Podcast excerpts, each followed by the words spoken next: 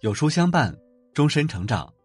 各位书友早上好，这里是有书，我是主播云湾。今天要跟大家分享的文章是：为什么我劝你做好事，一定要求回报？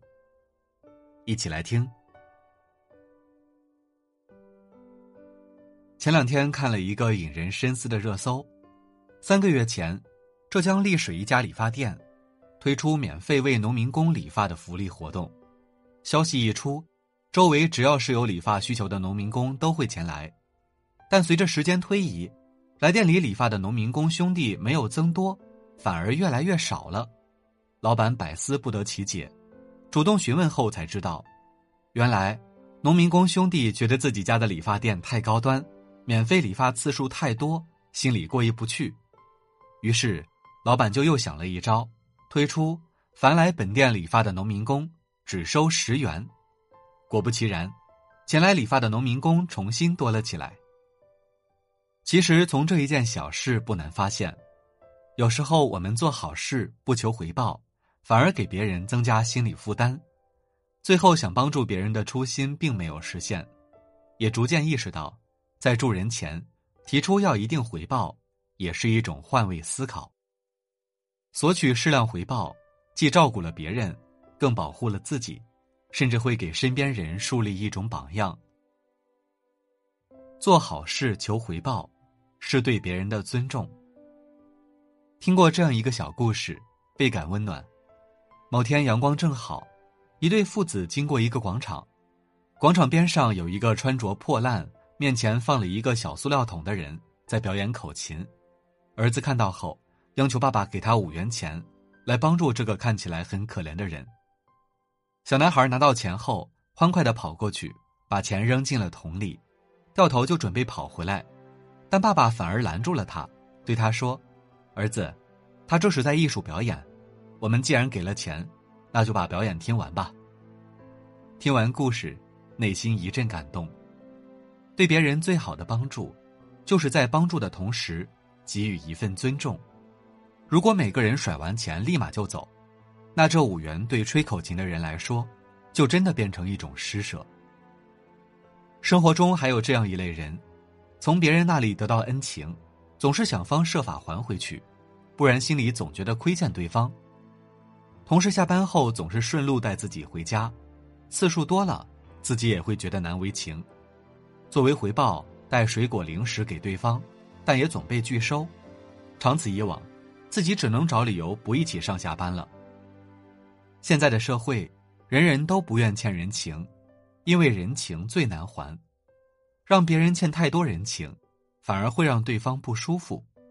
适当的索取回报，彼此心里都平衡，这才是良性的交往准则。有时候，别人是否愿意和你做朋友，关键就在一些细节之处。做完好事，顺理成章的接收回报，也是富有同理心的表现。不让别人为难。设身处地为对方着想，更是一种难得的善良。做好事求回报，是一种清醒。钱江晚报曾报道一件让人气愤的案例：张女士是一位全职妈妈，每天照顾孩子起居和上学，而她的好朋友杜女士两口子每天忙于工作，实在没时间接送自己的孩子。因为两家孩子在同一所幼儿园。杜女士就请求朋友顺便把自己的孩子接回家。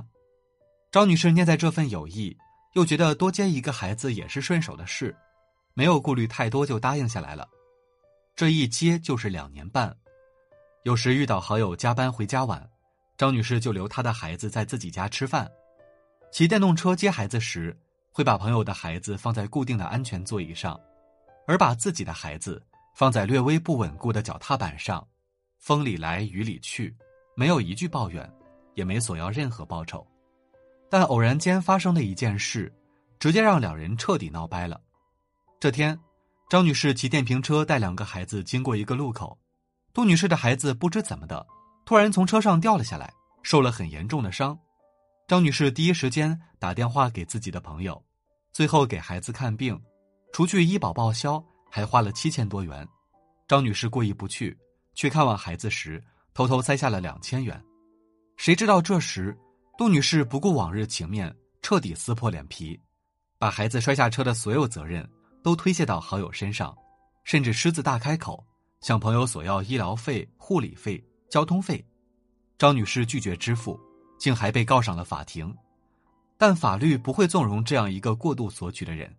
张女士最后无需支付任何费用。